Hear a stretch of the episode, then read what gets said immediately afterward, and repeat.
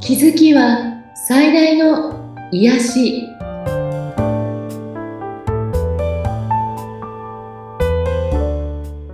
皆さんこんにちはアトラクションカウンセラーの広田ゆかりですアシスタントの菅千奈美です。ゆかりさんよろしくお願いいたします。お願いしますはい、今回はどんなテーマになりますか。今回はそうですねあの前に周波数というお話したことあると思うんですけれども、はい、まあ、そのお話の中でうん、まあ、結婚というねなかなかみんながあの共通して持っているテーマなので、はいや、っぱり触れにくいとこなんですけ どでも聞きたい。そうですよね。んあの結婚のまずスタートに関するあのちょっとお話をしてみたいなと思うんですね。はい、うん、これはあのちょっとお知り合いの方とお話ししててそのお嬢さんとも一緒にお話しした時にはい、はっと驚いたお話からスタートするんですけど、ええ、うんそのまあ、20代のお嬢さんがいらっしゃって、はい、でその方の手相をちらっとこうなんかこうセッションとかじゃなくてねええ、結婚とかどうでしょうっていうんでこう見た時に、うん、あのーなんかこう恋人の線出てるけどって言ったら「いやもう別れちゃったの」みたいなね、うん、うん、うんでもまだ好きなんじゃないってうん、どうして別れちゃったのって言ったら、なんか一緒に暮らしてたらしいんだけれども、はい、まあ、それを解消して実家に帰ってきたらしうくん、て、うまんあ、きっといろんな理由はあったと思うんですけど、うん、そのお答えが、メリットないなと思ってっていう、はい、メリットみたいちょっと引っかかったわけですね。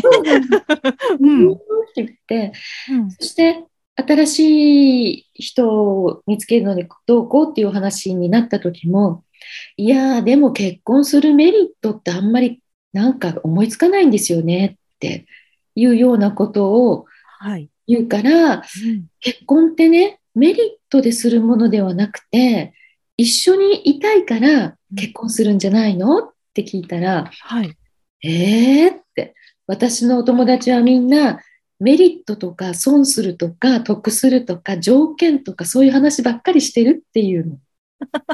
そうなんですか。はい、私もちょっと衝撃受けちゃって、うん、で、いや、もちろん、私がね、若い結婚する時代も条件とかっていうのはおっしゃる方結構いたし、まあ、はい、はっきり言うと三項の時代なんですね。ああ、わかります。はい、うん、うん、うん、ねなんだけど、ここまではっきりメリットないって言い切るってどういうことかなって思っていろいろ聞いてみたら、はい、要するに相手も収入が今の時代だからね、うん、うん男性が収入がいいとも限らない。はい。うん、だから結婚したら共働きをしなければいけないうん。でも女の人は子供をあの結婚したら家事を意外と負担が大きくなるとか、うん、あと子供を産んだ時にいろんな負担が大きくなる、うん、うん、それでも働かなければいけなければ自分が大変だわとか、うん、うん、だからそういうことを考えると条件とか考えると本当に条件のいい人じゃないと結婚したくないっていうおはい。話なんですね。うん、それはまあ話としてはわかる。うん、えってそうよねって女性の負担大きいよねってうん、でも、その条件だけで相手を選んで結婚するのって言ったら、ダメですかって言われて、うん、ちょっと考えてね、ダメではないんです。うん、別にそれに良い悪いはないんですよね。はい。ただ、お伝えしたのは、あなたが条件とかうん、メリットというもので相手を探したときに、うん、もちろんそれでも人あの相手は現れるんですね、うん相手もそういう人であるということです。ああ、周波数の法則でいくとね、はい。自分が出しているものと同じものがやってくるので、ええ、自分があの条件とか損得というもので、えっと探していたら、うん相手もただの家政婦が来たとか、うん、例えば子供を産んでくれる人が来たとか、うん、ね、そういうふうな人が来ますよって。まあ、それでもいいんだったらいいんじゃない、はいっていうふうにお伝えしたんですね。ええ。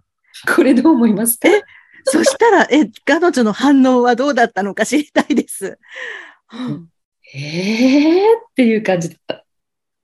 なんかえー、そうなのみたいなね。うん、でも、やっぱり条件必要だよねみたいな。うん、うん。でその好きで条件に合致した人がいれば一番いいんだけれども、はい。でも、あのー例えばそれで結婚したら、うんもうその後にやはり向こうもそういうメリットで来てるわけだから、うん。うん、すごく寂しい思いをしたり、うんね、なんか理解し合えなかったり、うん必ずそのツケを払わなければいけないんですね、その先輩のツケは。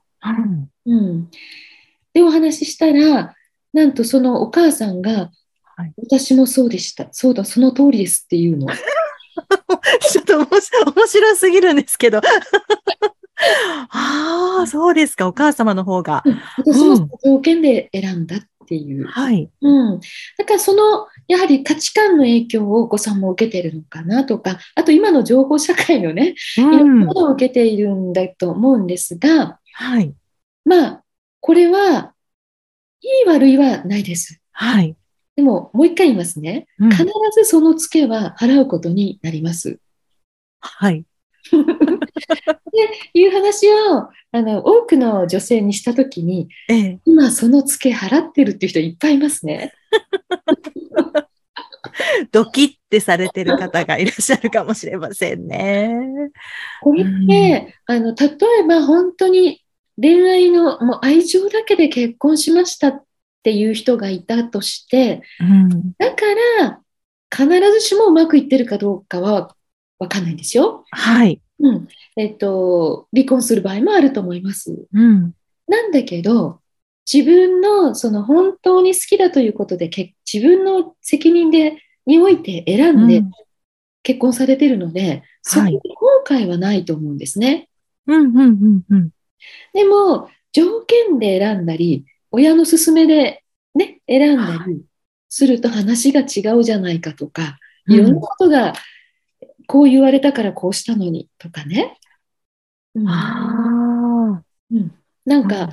親が決めた結婚相手だとだからこうなんだというような不服不満だからうまくいかないんだよっていうようなことをおっしゃる方も結構セッションで多くいらっしゃるんですね。ええ。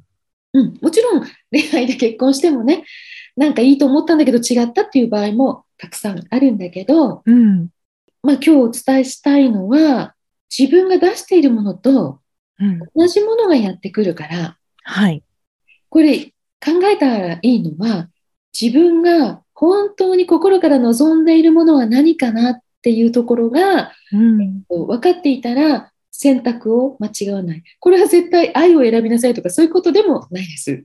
うんうんうん。あなたが心から望んでいるものは何なのかなっていうところが分かっていたら、うん。えーとまあ、恋愛とか結婚とかっていうことに関してはあの案外ねどんなことが起きてもあ自分の経験としていい方向に持っていけるのかなと思うんですね。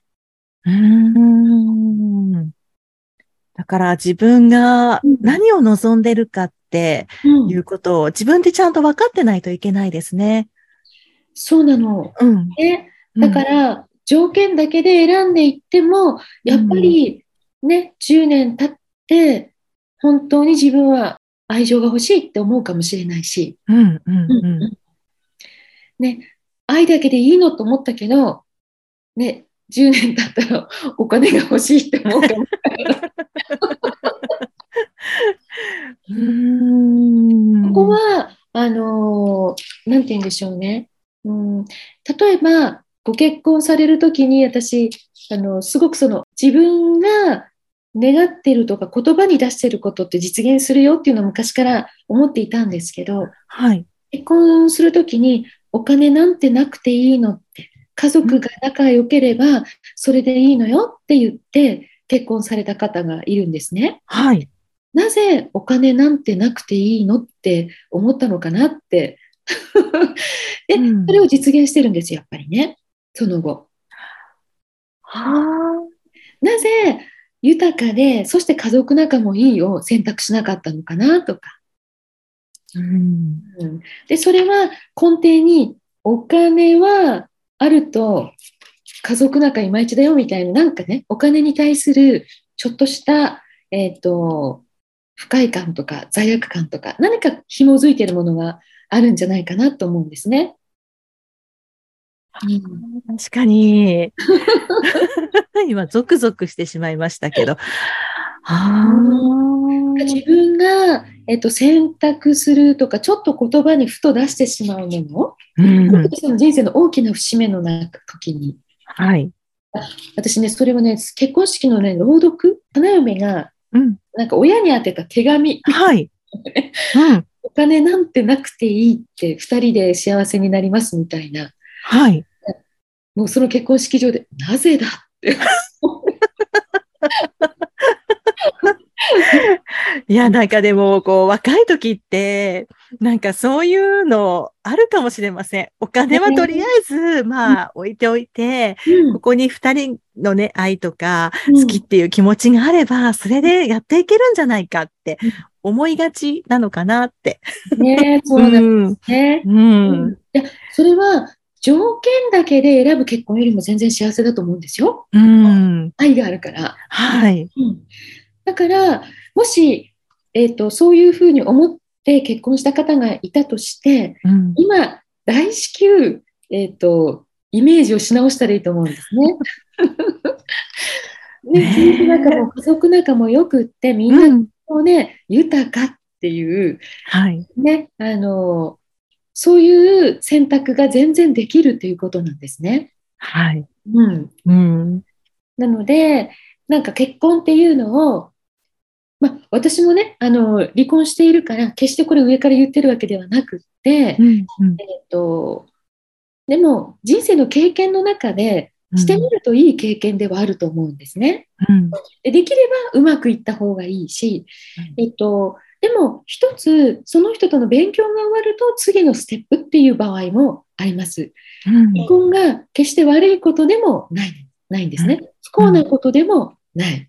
だから必要以上に恐れる必要もないし、うんえっと離婚することに対して人にどう思われるかなんて気にする必要もないんですね。うん。うん、だからあの決して離婚推奨ではないけれども、はい。えっと一番大事なのは自分が幸せを感じて生きていくこと。うん。この人生の重要なテーマは自分を幸せにすることなんですね、まずね。はい。うん、だから、えーっと、毎回ね、同じような話ばっかりするんですけど、でも本当に自分が、えーっと望んでいるものがはっきりして、うん。自分が何をしていたら幸せなのか、はい。どういう時に幸せを感じるのか、うん。こういうことも自分をよくよく見てみるといいと思うんですね。うん。で、あのー前にちらっとお話しした、えっと人間関係をうまくいい人間関係築いていくにははい。自分との関係が良くないと,、うん。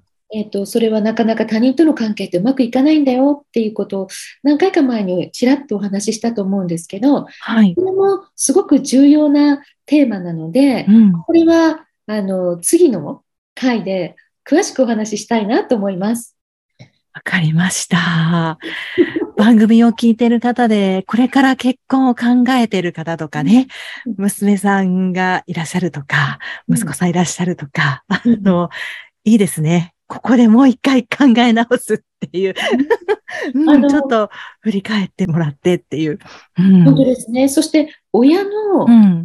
いつも言ってることや価値観って本当に子供に入っちゃうんですね。はすいごくねだから、うんすごく気をつけて自分自身が何を言ってるかもよく、えっとチェックされるといいと思うんですね。はい。うん、なんかあの私のお友達でお父さんの言うこと間違いない男の人の言うこと聞いてたら間違いないっていう教育をおー。